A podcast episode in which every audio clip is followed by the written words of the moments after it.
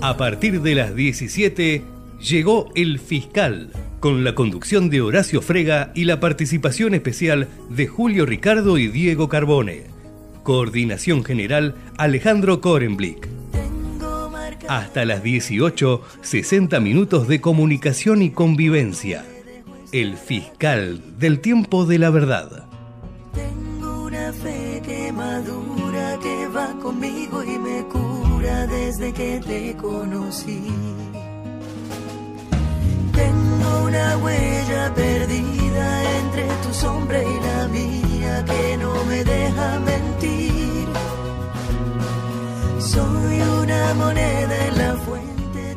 Muy buenas tardes, estimados oyentes. Como todos los miércoles a las 17, hacemos el fiscal. Hoy, solito aquí en el estudio, como Adana en el Día de la Madre, porque mis compañeros Julio Ricardo y Horacio Friega están con un problema de acné juvenil. Pero los vamos a tener en comunicación telefónica durante el programa. Ayer en la provincia de Buenos Aires con un marco y un mensaje diferente dirigido a los votantes con un tono más parecido a todo lo que esperamos de un gobierno que se dice peronista, Axel Kichilov y Sergio Massa cerraron la campaña bonaerense de Unión por la Patria. El postulante de Unión por la Patria se mostró confiado en los resultados del domingo y dijo, vamos a ganar y empezar a dar vuelta a la historia. Anunció que su propuesta para un gobierno de unidad nacional incluirá 10 políticas de Estado en torno a cinco ejes, empleo en blanco y protegido, desarrollo de la industria nacional, explotación inteligente de los recursos naturales, discusión de la deuda externa y derechos humanos. El cierre conjunto de campaña fue en la provincia de Buenos Aires, en la cancha Arsenal de Sarandí en Avellaneda, y estuvieron presentes el gobernador y el candidato a la reelección Axel Kichilov y el candidato a presidente Sergio Massa, con un mensaje esperanzado del candidato que expresó en su discurso. Este domingo esperamos tener una gran cantidad de votantes. Y cueste lo que cueste, tenemos que ganar. Vamos a ganar y empezar a dar vuelta a la historia. Y aseguró que nuestro primer compromiso es la lealtad con el trabajo. La jornada era soleada, reunió a cerca de 40.000 militantes que se congregaron para cerrar la campaña bonaerense y conmemorar el Día de la Lealtad Peronista. Dijo Massa, el 17 de octubre se trataba de meter las patas en la fuente y hoy se trata de meter los votos en las urnas. El objetivo es el mismo, defender los mismos derechos, la dignidad y pelear por una patria justa, libre y soberana, y Kichilov desde el atril y la militancia estallaron en aplausos. Este miércoles será el cierre de Unión por Todos en la ciudad de Buenos Aires y el jueves el cierre a nivel nacional que según dicen en el entorno de masa podría tener lugar en el interior del país o nuevamente en el conurbano bonaerense. Bueno, y ya lo tenemos en comunicación Horacio Frega. Horacio, buenas tardes. Estaba Buenas comentando un poco el acto de ayer que los muchachos hicieron un discurso al menos más peronista y esperemos que dé resultado.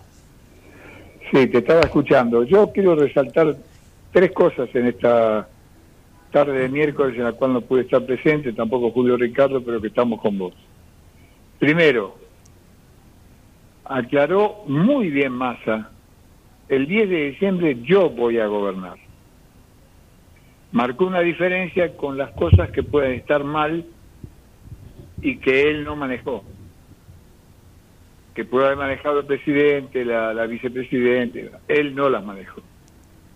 En segundo lugar, habló con un discurso por lo menos más peronista, eh, elaborando frases de Perón que venían a, a cuento en este momento.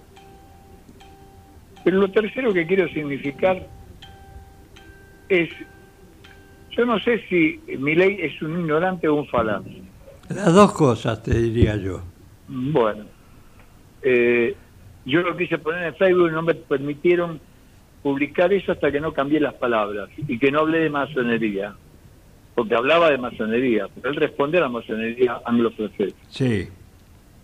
Eh, Milley dijo que los ferrocarriles funcionaban muy bien hasta que Perón los estatizó. Una falacia y una mentira. Primero, una trampa a la Argentina que hicieron los presidentes masones del siglo XIX.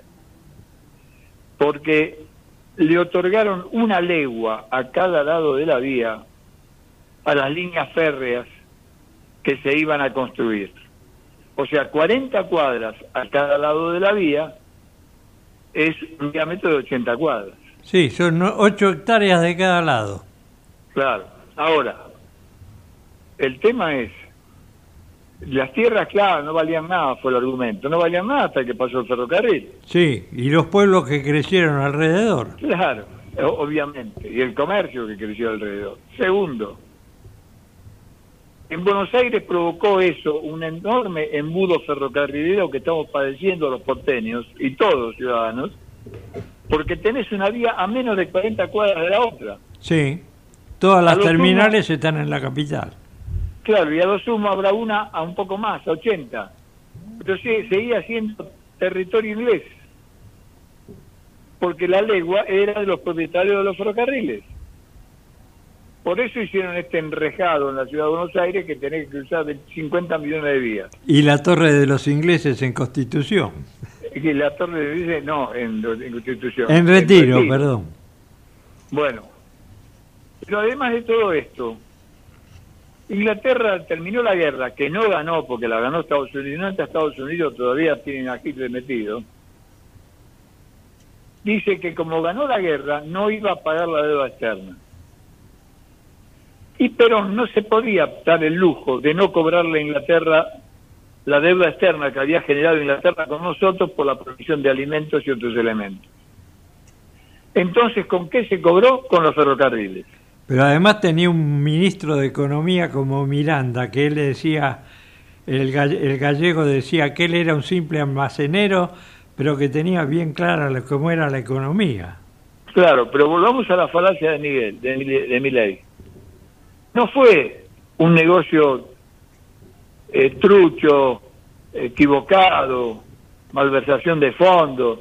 Recuperó plata de la deuda externa, recuperó los ferrocarriles y recuperó 40 cuadras a cada lado de la vía, que Sí. era soberanía nacional. De una deuda incobrable porque los ingleses no nos iban a pagar nunca.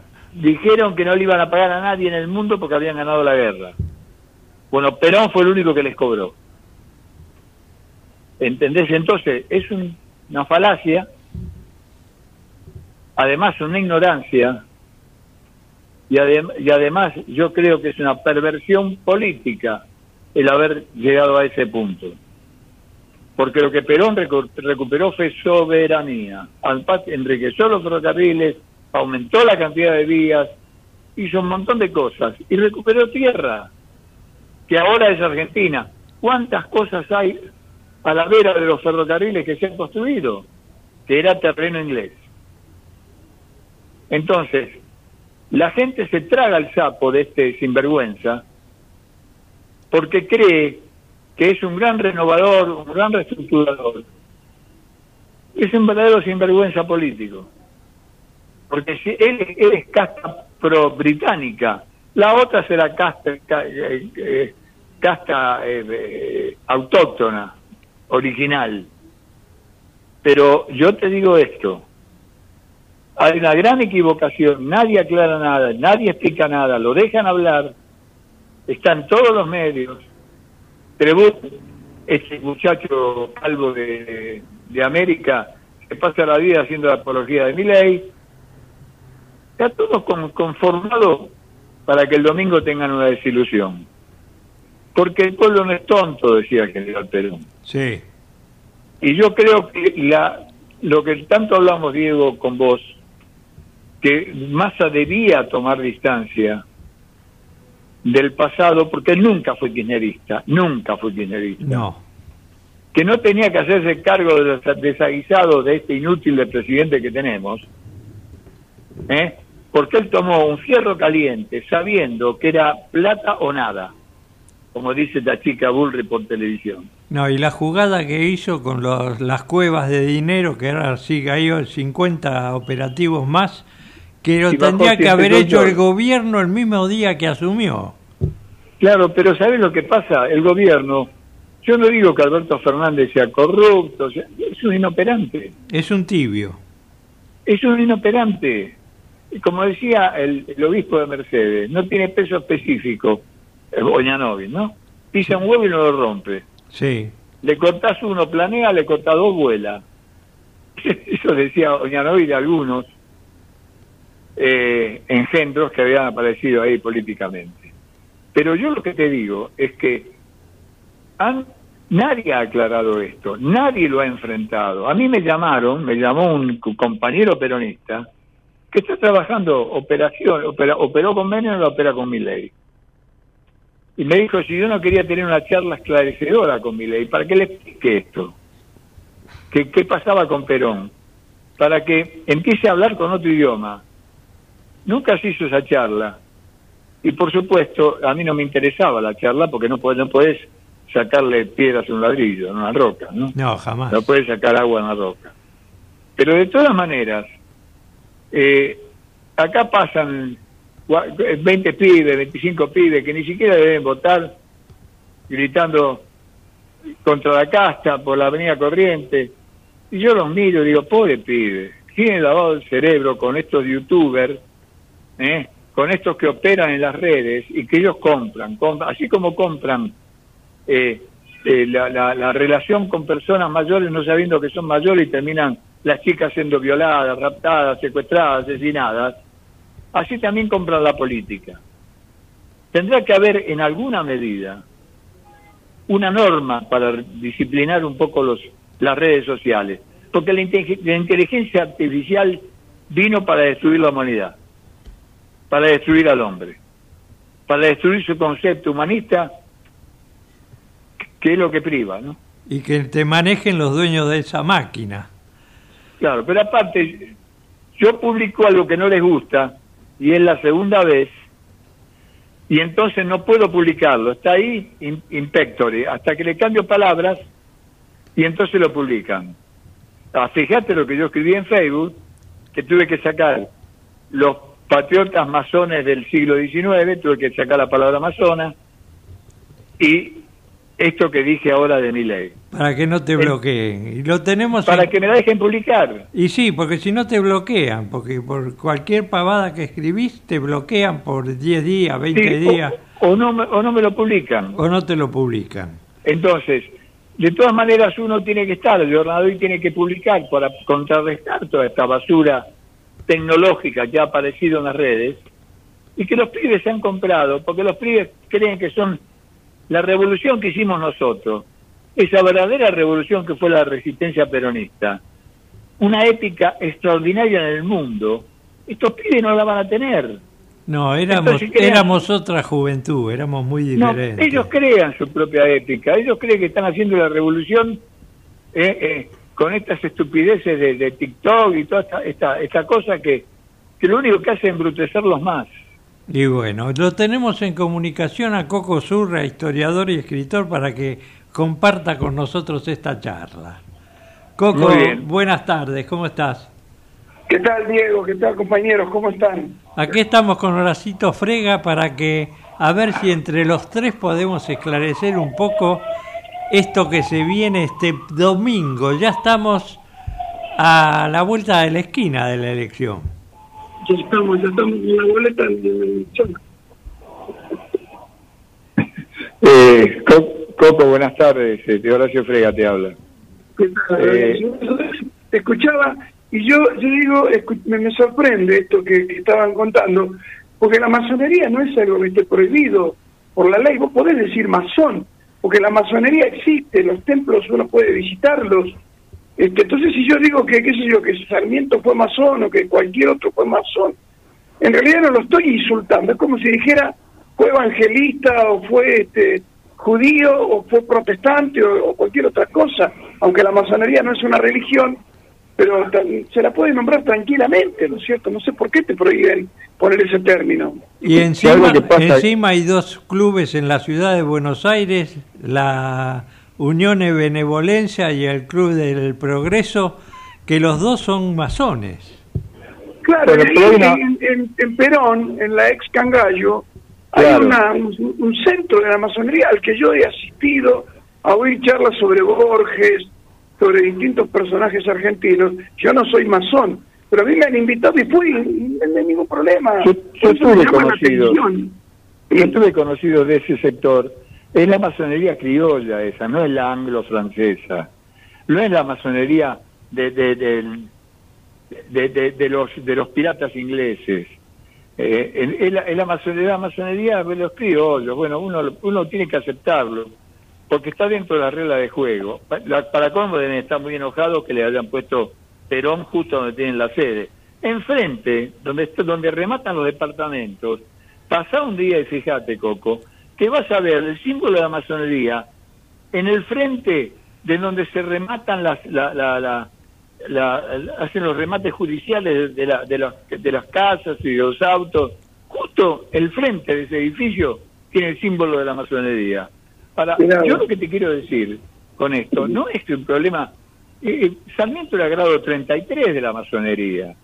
Claro, y eso está probado. Está probado que la, la batalla de Pavón, la segunda Pavón, Urquiza, estaban en mejores condiciones que Nitre para derrotarlo y se retiró porque una misma persona visitó la carpa de Mitre y la, la carpa de Urquiza, y como Mitre era un grado mayor que Urquiza, Urquiza se tuvo que retirar y después lo asesinaron.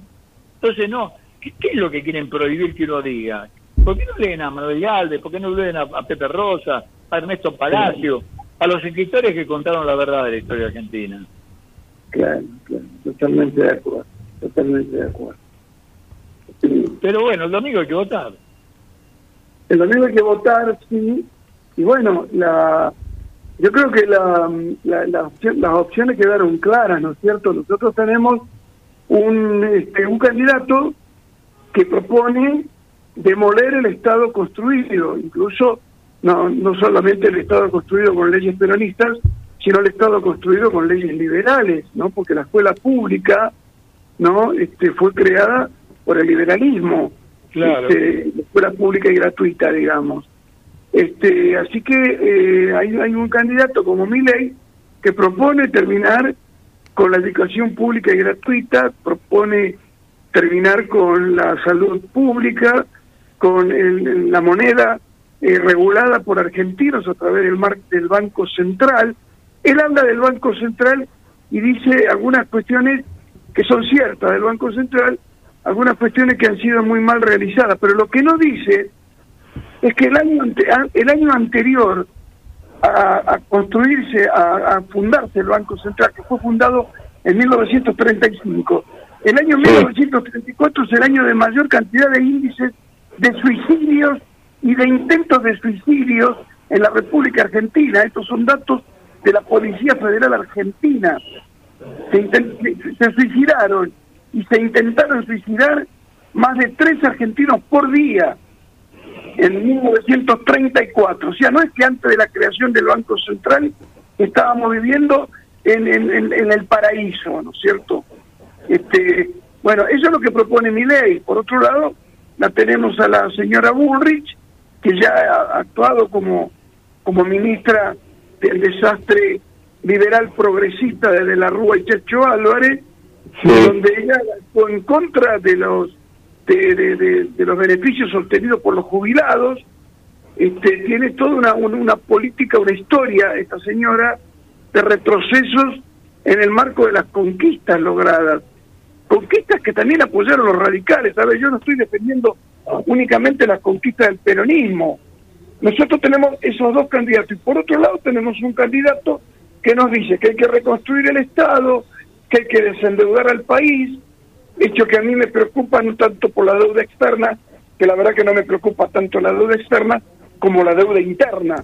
¿no es cierto? Claro. Porque si no le quieren pagar a los a los buitres carancho, a los, los fotos carancho, que no le paguen, pero que sí le paguen lo que le, lo que nos deben a los jubilados, a los docentes, a los médicos, a las enfermeras, a la policía, que, que, que funden un ejército de línea. Así que tenemos claramente que hay un, candidato que sí lo propone, que es Sergio Massa, ¿no es cierto? Más allá de que sea o no peronista, porque a mí ya no me interesa que sean peronistas, me interesa que cumplan con lo que prometen, nada más, ¿viste? Coco, hay, hay una frase que yo traigo de... Es la tercera vez y nadie la toma, que yo traigo de, de, de Massa, de Sergio Massa. En el debate, Sergio Massa dijo, yo no soy el que gobierna. Y ayer en el acto dijo, y voy a gobernar yo. Exactamente. O sea, puso bien en claro que no iba a ser títere de nadie y que iba a ser la política que él viene pregonando hace años. Yo no soy masista, yo soy básicamente peronista, pero Sí. entiendo que la ignorancia que tienen algunos, cuando hablan del capitalismo, como si Perón hubiese sido un, un, un- un- un retrógrado, Perón decía que el mejor sistema político era el capitalismo que había revolucionado el mundo en 200 años, pero lo hizo a costa del hombre y no con el hombre como centro de, de su eficacia. O sea, Perón no era tonto. Perón sacó un pedazo de un lado, un pedazo del otro, lo metió en una licuadora y sacó la tercera posición ideológica, que se estudia en todas las universidades del mundo. Exactamente, la comunidad organizada, ¿no? La comunidad Claro. libre, libre que se organiza por, por proximidad y que se va generando. Vos fíjate que este, equivocadamente o con mala intención, algunos quieren confundir al peronismo con el fascismo, cuando el peronismo, el, peronismo, en el peronismo la, la, comunidad se organizaba por sí misma, la, las entidades sindicales eran absolutamente libres, mientras que, por ejemplo, en el fascismo dependían del Estado. El delegado obrero peronista defendía al obrero y el delegado obrero fascista defendía al Estado. Por eso cuando cayó Mussolini se terminó con el Estado sindical fascista y cuando cayó Perón, que en realidad no cayó, lo derrocaron, lo empujaron para que se caiga, la, la base de la resistencia peronista de la que vos recién hablabas se afincó en los sindicatos. En, en En las toda la 82 trabajadora que organizaciones. la. Claro, En exactamente. el Euterio Cardoso y en todos esos hombres que generaron el, el sindicalismo peronista en la clandestinidad prácticamente. Exactamente. Sebastián Borro, Di Pascuale, qué sé yo, Claro. tipos a los, que, a los que uno veía siendo uno un pibe y los veía como, como próceres, ¿no? Este, se creían que uno estaba hablando con San Martín porque uno había oído hablar de ellos en la, en, en la mesa viejo, había sido delegado del calzado y oía hablar de esos tipos y, y para uno era- eran, eran próceres que en realidad lo eran, ¿no es cierto? Aunque después Así algunos terminan en el general, qué sé yo. Así es, lo que pasa que los hombres pueden ser malos, no, no las instituciones. Yo estoy de acuerdo con que en la época de Alfonsín, en lugar de juzgarse a los militares genocidas, se juzgaron las instituciones. Y el ejército, el- las Fuerzas Armadas eran una institución. Entonces pusieron a todos en la misma bolsa. Estoy de acuerdo con eso. Eh, pero también hacen lo mismo, juzgando al sindicalismo por dos o tres sindicalistas. O a la política Claro. por dos o tres políticos. Exactamente, Entonces, ¿qué y, vos fíjate si que no- con el mismo criterio, con el, con, con el mismo criterio con el que se, desa- se desarticuló las Fuerzas Armadas, habría que haber desarticulado la, qué sé yo, la Facultad de Ciencias Económicas, porque este ahí estudiaron entre otros Martínez de Oz y, otros economistas, ¿no es cierto? Así que no, no tiene sentido eso, ¿no? No tiene ningún sentido. Lo que pasa es que hay mucha ignorancia. Y la gente, lo- los chicos creen que el mundo empezó cuando ellos nacieron. No, no, no van a las fuentes. Todo lo de atrás no sirve, porque ahora aparece la inteligencia artificial, que es un pecado capital, es el octavo pecado capital. En donde todo vos entras en Google y solucionas los problemas. Después no sabés sumar, restar, no sabés leer, no sabés discernir, no tenés conocimiento de nada. Bueno, pero ¿sabés lo que pasa? Mira, los pibes siempre fuimos así. Cuando éramos pibes, nosotros no creíamos que el mundo lo habíamos- lo habíamos inventado nosotros. Pero nosotros Sí, pero mamá mayores. la historia. que nos- Mamá que nos por la pusieron- historia. Nosotros tu- tu- tuvimos pibes este, tuvimos mayores que nos metieron en caja, que nos dijeron, no, pide, no es por ahí, es por este lado. Hoy los Claro. pibes no tienen... A mí los pibes de la cámpora me piden cuando voy a dar clase, me dicen, habla del 17 de octubre, Coco. ¿Cómo se hizo el 17 de octubre? Contá que fue. Contanos, me dijeron el otro día. Dice, oímos hablar de comandos civiles. ¿Qué fueron los comandos civiles? No lo saben los pibes. Y no, No, lo saben no porque hay muchos pícaros que no se lo quisieron enseñar, ¿viste? No, porque no es el negocio. El negocio es otro, es catequizarlos de otra manera. Yo los voy a dejar eh, en contacto a vos con Diego Carbone, Coco, fue un gusto. Te mando un abrazo grande. Yo creo que el domingo el pueblo argentino va a saber votar. Muchas gracias, querido. Un abrazo grande. Un abrazo grande. Diego, gracias por todo. Un abrazo, nos vemos el miércoles, si Dios quiere. Perfecto. Bueno, Coco, ¿qué pasa este domingo?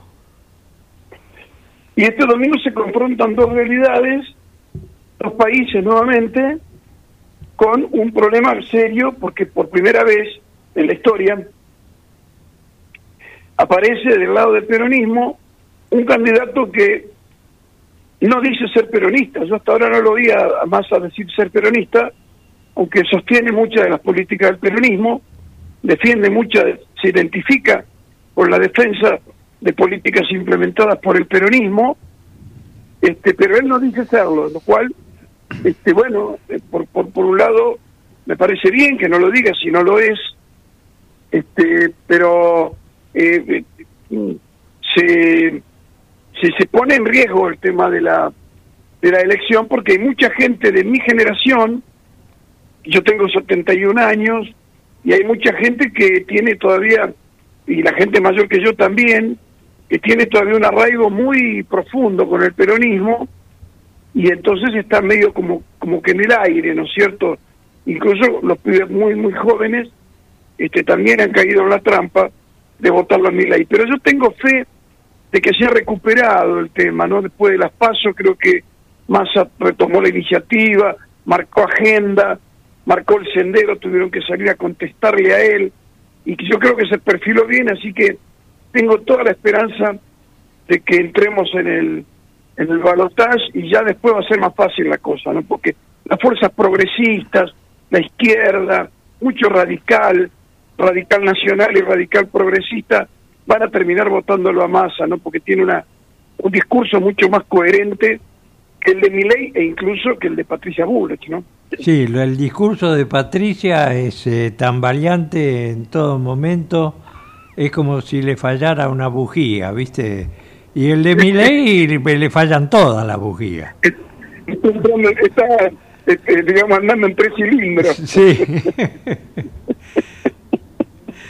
Nosotros nos reímos, pero es muy triste esto, ¿viste? Porque... Sí, sí, es- Por lo menos ayer, eh, eh, ayer 17 de octubre, hoy es San Perón 18, como pedían los obreros después del acto en la plaza, siempre mañana Sí. San Perón que trabaje el patrón. Este, el discurso de Kichilov y el de Massa fueron mucho más peronistas que no peronistas. Sí, a mí el de Kicillof me sorprendió precisamente por su manifiesta, este, eh, por su manifiesto peronismo, ¿no? Este, incluso en un momento cuando empieza su discurso, eh, yo vi un gesto como de desdén de parte de la hija de Moró, que las cámaras lo tomaron y hoy me lo mandaron algunos amigos, cuando él habló de del 17 de octubre, de los obreros, de Perón y de todo eso, ¿no? Bueno, eh, me pareció muy bueno el discurso de Kicillof, yo no lo había oído, a mí no me había caído bien lo que dijo el otro día respecto de que había que armar una, una nueva sinfonía, que había que componer de nuevo, que había que abandonar la nostalgia, me parece que es un error, yo no tengo posibilidad de llegar a él, pero de tener posibilidad le diría que la nostalgia del pueblo argentino, es decir, el futuro del pueblo argentino se cifra en el pasado, porque eh, Diego, tanto vos como yo, teníamos las conquistas que hoy los pibes necesitan salir a reconquistar. Las teníamos hace 20 años, hace 30 y hace 50 y hace 70 años. Teníamos esas conquistas. Yo nací en 1952 con un país que tenía 40.000 kilómetros de vía, con un país que no tenía deuda, tenía países acreedores, éramos una de las primeras flotas mercantes del mundo, este, un país en el que se distribuía el Producto Bruto Interno en un 50 y un 50, este, y en donde no había fusilados, no había tipos que emigraban en barcos, en donde el país crecía. Yo nací en ese país. Bueno, hay que salir a buscar eso que teníamos hace 70 años. ¿Viste? Entonces, eso es lo que yo le diría a Kisilov, que no se asuste por la nostalgia. Tenemos nostalgia porque tuvimos un pasado de gloria. No es que querramos volver a repartir la fruta con el carro y el caballo o vender la leche a pie como la vendía yo con las vacas por la calle. No, no queremos eso. Nosotros, pero nos insertó la modernidad, nos creó universidades y nos, y y nos hizo gratuita la universidad para que seamos profesionales de Occidente y en el siglo XX. Bueno, de eso se trata, ¿no es cierto? Y el discurso de Massa estuvo muy sólido, el tipo le habló a todos los sectores, habló muy bien, hasta, hasta a los discapacitados les habló muy bien, la verdad que me parece que eh, le, dieron en la tecla, me parece muy bueno. sí, es lo que tenían que haber hecho desde los comienzos de la instalación de este gobierno, pero Alberto Fernández resultó mucho más tibio de lo que yo lo conocía. Mira, con todo respeto por tus oyentes, digo, no quiero ofender a nadie, pero Alberto Fernández es alfonsinista otra cosa no podés esperar de él. Sí, es socialdemócrata. Es socialdemócrata, y él lo dijo, y la socialdemocracia, dijo don Carlos Marx, una de, las una de las voces, si no la voz más poderosa que se levantó contra el capitalismo salvaje en el siglo XIX, creo que él lo dice en el, no sé si es este, en el 14 de Brumario, bueno, no me acuerdo, en uno de esos libritos chicos, él dice, en 1852, Diego, cuando acá estaban derrocando a Rosas, Carlos Marx dijo que la socialdemocracia era un cuchillito sin punta que la burguesía le dejaba al proletariado para que luche por sus conquistas. Exacto. Y fíjate que concreto, ¿no es cierto? Sí, además eh, el compañero de Marx eh, este, dijo sobre la guerra que hubo acá de la Triple Alianza dijo que era un negocio de Inglaterra porque necesitaban el, el, algodón del Chaco, porque se quedaban sin el algodón de Estados Unidos del Sur que había perdido la guerra con el norte, en la guerra de secesión. Por eso la masonería colocó a Venancio Flores en, en Brasil, a Mitre en Argentina y el imperio brasileño directamente instalado en Río de Janeiro fueron los que este, se lanzaron contra el país más progresista en serio que había, más independiente y, más industrializado que había en América, que era este, precisamente Paraguay, porque necesitaban el algodón. las guerras siempre se hicieron por tres razones. Por tres, yo les explico a mis alumnos el tema de manera concreta. Las guerras se hacen en busca de esclavos en busca de materia prima o en busca de mercados.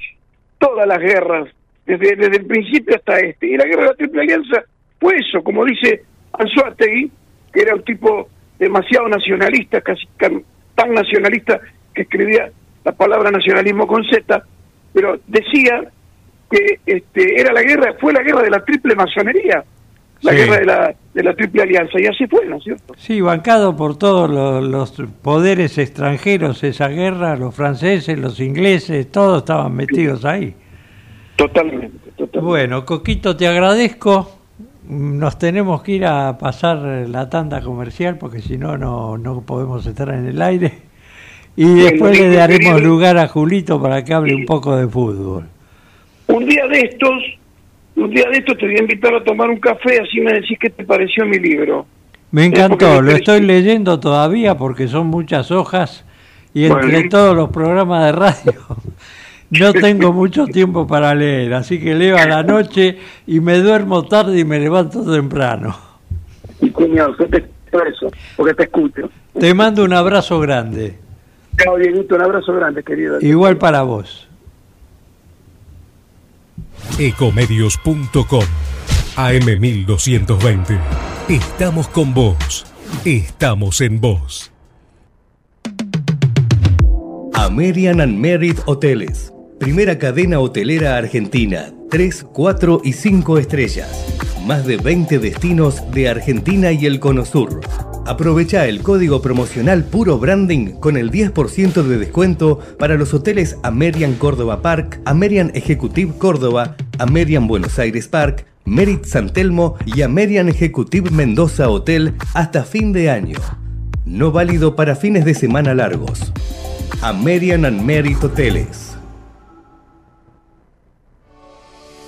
Hoy podemos decir orgullosos que en Vicente López tenemos las escuelas municipales más modernas y tecnológicas de Argentina. No para ganarle a nadie, para que ganen los chicos. Vivamos Vicente López. ¿Cuándo fue la última vez que te tomaste un respiro para ver un amanecer? Descubriendo lugares distintos que te hacen soñar, emocionar. Lugares que se convierten en felicidad cuando compartís ese momento con amigos. ¿Cuánto hace que no te tomas un respiro para descubrir algo distinto? Catamarca es mucho más que un destino. Espacio cedido por la Dirección Nacional Electoral. Tener un presidente que sepa gobernar, vale. Argentina no tiene un problema de ideología, tiene un problema de mala gestión de su gobierno. Vayamos hacia un país normal. Juan Schiaretti, presidente. Florencio Randazzo, vicepresidente. El voto que vale para ser un país normal. Hacemos por nuestro país. Lista 133. Espacio cedido por la Dirección Nacional Electoral. La provincia es un caos. Nos acostumbraron a los piquetes, a los paros, a tener que dar tres vueltas a la manzana para que no te maten. Tenemos que terminar para siempre con este caos que generó el kirchnerismo. ¿Cómo? Ordenando la provincia. Con Patricia Bullrich y nuestro equipo, los chicos en las aulas todos los días. Es la única oportunidad que tenemos para terminar con el kirchnerismo en la provincia de Buenos Aires. ¿Es ahora o nunca? Néstor Grindetti, Miguel Fernández, candidatos a gobernador y vicegobernador de la provincia de Buenos Aires. Juntos por el cambio, lista 132. Espacio cedido por la Dirección Nacional Electoral. Los argentinos ya nos dimos cuenta que hacer una Argentina distinta es imposible con los mismos de siempre. Venegas Lynch, candidato a diputado nacional por Buenos Aires. Milei, candidato a presidente de la Nación. Lista 135. Espacio cedido por la Dirección Nacional Electoral. Señoras y señores, tenemos a alguien que no tenía por qué agarrar. Y teniendo la deuda más grande que un país contrajo en la historia, agarró el fierro caliente igual. Tenemos litio, gas y petróleo. Tenemos campo. Tenemos ríos y mucha gente que la rema. Tenemos deportistas que nos necesitan y tenemos a alguien que no los va a tachar. Porque ¿sabés qué es lo mejor que tenemos? Argentinas y argentinos que ahora pueden decir, tenemos con quién, tenemos con qué. Masa. Unión por la Patria, Máximo Kirchner, Victoria Tolosa Paz, candidatos a diputados nacionales por la provincia de Buenos Aires. Lista 134. Informate en ecomedios.com. Seguinos en TikTok, arroba ecomedios 1220. Y seguimos en el fiscal.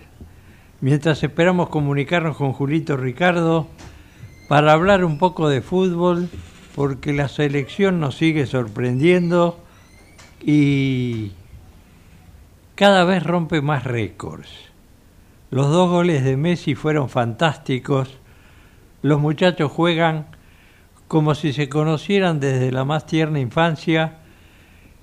Hicieron un partido magnífico, al toque, y con esos dos goles de arranque ya estaba terminada la cosa y ganaron en Perú. Con la hinchada de los peruanos, la mitad de la cancha vitoriaba a la Argentina.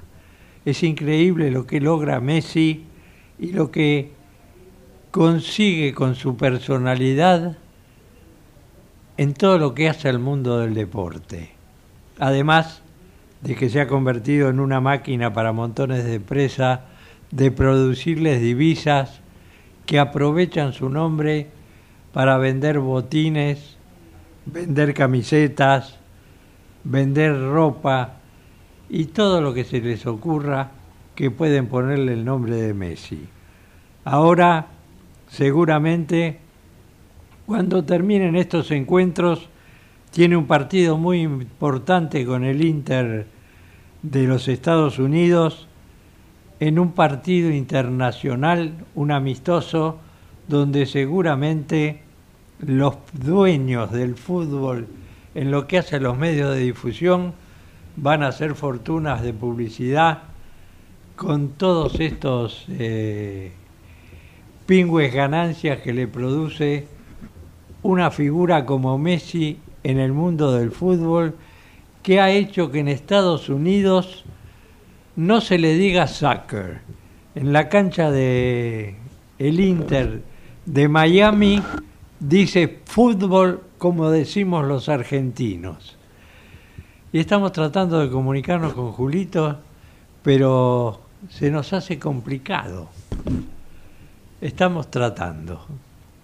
Estamos tratando y hoy se conmemora, como decíamos, San Perón. El San Perón nació en los actos del 17 de octubre, cuando los obreros, finalizado el acto y después de escuchar al general, cantaban Mañana San Perón que trabaje el patrón, y al día siguiente el general hacía el decreto de asueto laboral y los trabajadores que habían venido del interior podían llegar a su trabajo porque tenían un día más para volver y no perdían su día de trabajo y no se les descontaba del salario. También el bombo que tocó por primera vez en la plaza en 1945, un día como hoy, los hijos del propietario que tocaba en una, en una murga, un operario de los mataderos que se dedicaba a sacarle los cueros a los vacunos muertos, era el que tocaba ese bombo que sus hijos lo donaron al Museo Histórico Nacional hace dos años. Y ya estamos en comunicación con Julito Ricardo. Julio, ¿cómo estás? Ay, qué placer poder, poder saludarte y acompañarte, aunque sea a la lejanía. Recién estaba escuchando tus reflexiones con el reporteado y la presencia de Horacio Frega. Así que el fiscal me va a permitir rápidamente dos o tres temas deportivos que tienen que ver con la sonrisa enorme que ayer regaló la selección argentina, hasta algunos temas también dramáticos. Bueno, te escucho, porque ahora me hiciste picar el bichito de la curiosidad. El primero, naturalmente, es la sonrisa que entregó la selección argentina. No solamente se la entregó al fútbol argentino, se la entregó al fútbol sudamericano por muchas razones. Mucho tiene que ver Lionel Messi en todo esto. En primer término, el triunfo categórico, indiscutible, marcó una verdadera diferencia la selección argentina ante Perú a través de los 90 minutos y una circunstancia que es insólita. Esto es por primera vez que yo lo escucho, no lo había vivido nunca. El partido se estaba jugando en Perú. Iba a ingresar la selección argentina y cuando ingresa la selección argentina, 30.000 peruanos o 25.000 peruanos y 5 y 10.000 argentinos gritando el nombre de Messi, Messi, Messi, en un partido donde el enfrentamiento deportivo es tremendo, se está jugando la clasificación para el próximo campeonato mundial, sin embargo Messi logró unir a todo el universo con un cántico fenomenal que atrendó el estadio el estadio de Lima. Después futbolísticamente un partido atractivo en primer lugar porque el equipo peruano salió con una estructura netamente defensiva, con cuatro en el fondo, cuatro volantes y apenas uno, Pablo Guerrero como hombre de ataque. Lo que le costó un poco a la selección argentina poder desarmar ese núcleo férreamente defensivo. Naturalmente que apareció la sonrisa inigualable de Messi, si jugaba o no jugaba, sí jugó, y jugó marcando dos goles, dos goles notables que le permitieron a la selección ganar por dos tantos contra cero. Sin embargo, una muy buena actuación de por la, por la zona defensiva de Montiel mientras estuvo en la cancha, trabajó bien, muy bien Romero, también Otamendi. Eh, en la mitad de la cancha otra vez destacándose McAllister, Fernández que ha jugado realmente muy bien, Julián Álvarez que se movió como siempre, Nico González que es nuevo como volante sobre la izquierda, que acompañó mucho los movimientos de Messi. Como de costumbre, Messi no solamente hace los goles magníficos, notables técnicamente, sino que elabora manifiestamente tácticas ofensivas moviéndose sin la pelota, porque el equipo adversario lo persigue y entonces queda un hueco que es bien aprovechado ayer por Julián Álvarez e incluso luego por Lionel Messi. Argentina logró un triunfo contundente, jugando muy bien ante un rival que le puso firmeza durante el primer tiempo, pero luego no soportó la supremacía argentina. La selección nacional en esta eliminatoria para el Campeonato Mundial está en el primer lugar. Ha ganado todos los partidos y no le han compartido goles. El último partido que esta selección argentina de fútbol perdió fue el primero del Mundial de Qatar, cuando perdió frente a Arabia. A partir de ese momento no perdió nunca más. Son más de 50 partidos que la selección argentina llega ganando y ganando bien y jugando un espléndido fútbol. Esto es, mi querido Diego Carbone, por eso no te queremos dejar solo, esta es la sonrisa enorme que regaló el fútbol. No, tremendo, porque además han logrado formar un equipo que trabaja en comunión, porque ayer no fue Messi el que asistió a sus compañeros para el gol, sino sus compañeros los que tuvieron dos asistencias que fueron los dos goles. Ahora es magnífico lo de Messi. Está siempre ubicado donde tiene que estar. Se mantenía el interrogante y no para que el director técnico adversario tenga la duda. Realmente Messi en los últimos eh, siete, seis partidos es el primero que jugó íntegramente. Eh, últimamente jugó unos minutos en Estados Unidos y en el segundo tiempo del primer partido de, de, de este fin de semana por la eliminatoria. Este es el primer partido prácticamente en 20 días, 25 días, que juega íntegramente, desde el principio hasta el fin.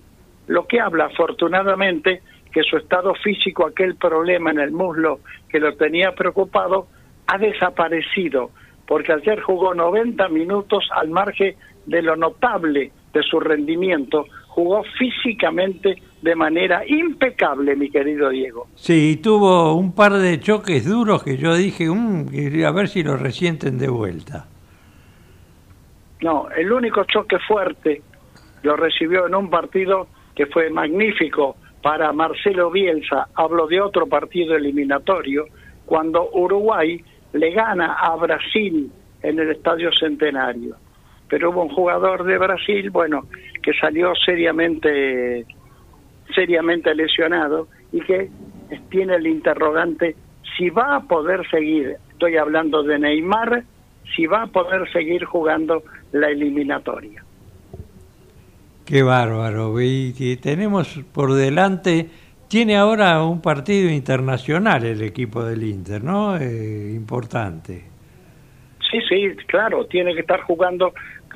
Se perdió el, la última clasificación, pero ahora cuando vuelva va a tener uno o dos partidos, algunos de enorme importancia porque tiene que sumar puntos en el campeonato local, en la Major League Soccer, porque está muy debajo. No hay problema de descenso porque ahí no existe, pero desde que llegó Messi empezó a levantar su puntaje y entonces lo están necesitando para firmar, para asegurar ese levantamiento en puntaje y poder clasificar a la ronda final. Sí, pero creo que tienen también a, corto plazo un partido amistoso con un equipo muy importante europeo. Sí, va a jugar, se va a correr a Europa, pero es un partido amistoso. No es un partido. No, no, es un partido por la por la taquilla que van a hacer. Exacto, bueno, porque es un Es un movimiento impresionante. Te voy, te voy a reiterar con lo que empecé en esta charla, que lo aplaudan, que lo ovacionen, que griten el nombre de Messi los adversarios. Esto es algo que no se había, no produjo ningún jugador en la historia del fútbol. ¿eh? No, y que le canten muchachos en la puerta del hotel donde estaban tampoco. Eh, fantástico, fantástico, fantástico. Lo Ahora, que han logrado estos todo- muchachos es fantástico, eh, con- liderados por Messi, por supuesto, por el carisma que tiene Messi, que es que, que el Clark Gable del fútbol. y frente a toda esta alegría que entrega la selección argentina y la satisfacción para el público local, ya que está primero en la ronda de la eliminación, una eh, en contra, ¿no? En el fútbol internacional realmente un horror. Estaban jugando en Bélgica, Bélgica con Suecia. Bélgica ya está clasificado, Suecia es equipo que está eliminado. Sin embargo, llegando al estadio, dos suecas fueron asesinadas al grito de Alá es grande. Un personaje mató a dos hinchas de Suecia antes del partido con Bélgica. Cuando los jugadores, el partido estaba empatado, se enteraron de este suceso, esto fue cuando terminó el primer tiempo, decidieron no jugar y el partido se terminó en ese mismo momento. Qué bárbaro, qué, qué locura colectiva que hay en el mundo, ¿no? fue magnífica la decisión de los jugadores porque fueron ellos, los jugadores de Bélgica y de Suecia, que se agruparon y dijeron no jugamos y se terminó el partido. Obviamente la seguridad de Bélgica habrá tomado sus providencias y la investigación seguirá y difícilmente podrán encontrar al causante de estas dos muertes, dos simpatizantes suecos que habían viajado o estarían circunstancialmente en Bélgica para ver a su equipo, que ya estaba eliminado, pero no obstante para verlo jugar. Y esta tragedia es la que empaña la jornada futbolística que había sido tan brillante hasta ese momento. Pero hablaremos en otra oportunidad, siempre te estoy destacando el problema de las apuestas en el juego. No, eso es estoy terrible. hablando no estoy hablando de las apuestas legales, esas están permitidas. Lo que me preocupa es que es tal la publicidad que se hace, está induciendo a todo el mundo a jugar y esto le ha permitido crecer a los a jugadores que trabajan en zonas clandestinas, clandestinas, con apuestas fortísimas, donde se habla también de soborno y de incentivación. En este momento hay tres jugadores de la, de la Liga Mayor de Italia que van a ser suspendidos por haber participado en apuestas del mundo clandestino. Uno de ellos, pobre, el ludópata, estando en el banco de suplentes, mientras su equipo estaba jugando, estaba apostando con los clandestinos. Los clandestinos han crecido de una manera impresionante, conmovedora, y están vinculados con lo peor, con lo peor de la delincuencia. Y bueno, yo me acuerdo cuando era pibe, allá antes de los años 50, cuando los muchachos en el bar de la esquina, a dos cuadras de casa, hacían la vaquita con los partidos de fútbol y ponían plata entre todos, y el que acertaba más partidos se llevaba el, el pozo. Pues eso, eso, aquello de tu tiempo de chiquito, ha crecido mucho más de lo que creciste vos. Sí. Hoy las apuestas, hoy las apuestas clandestinas manejan el mundo, el mundo de las apuestas, del que participan también un montón de chicos y adolescentes. Pero ya el tema de la ludopatía es un tema que preocupa tanto en el mundo del fútbol, en el mundo serio, que los ingleses han prohibido terminantemente la publicidad de las apuestas oficiales, no solo de las clandestinas, de las apuestas oficiales. Ningún equipo de fútbol del campeonato inglés tiene la propaganda de ninguna casa de apuestas. En el fútbol argentino hay 14 equipos que tienen la promoción de las casas de apuestas. Julito, nos vemos el miércoles porque se nos terminó el tiempo, pero gracias por estar, aunque vos y Frega estaban los dos con acné juvenil y no pudieron venir. Exactamente, bueno, pero estamos siempre junto a ti y es un placer estar a través de Ecomedios AM 1220. Un abrazo grande para vos y para todos los oyentes. Igualmente, Julito, hasta el miércoles.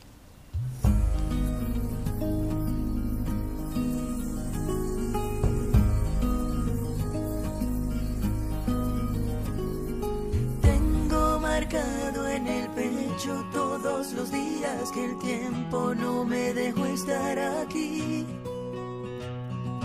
Tengo una fe que madura, que va conmigo y me cura desde que te conocí. Tengo una huella perdida entre tu sombra y la mía que no me deja mentir. Soy una moneda en la fuente, deseo pendiente, mis ganas de revivir. Tengo una mañana constante y una acuarela esperando verte pintado de azul.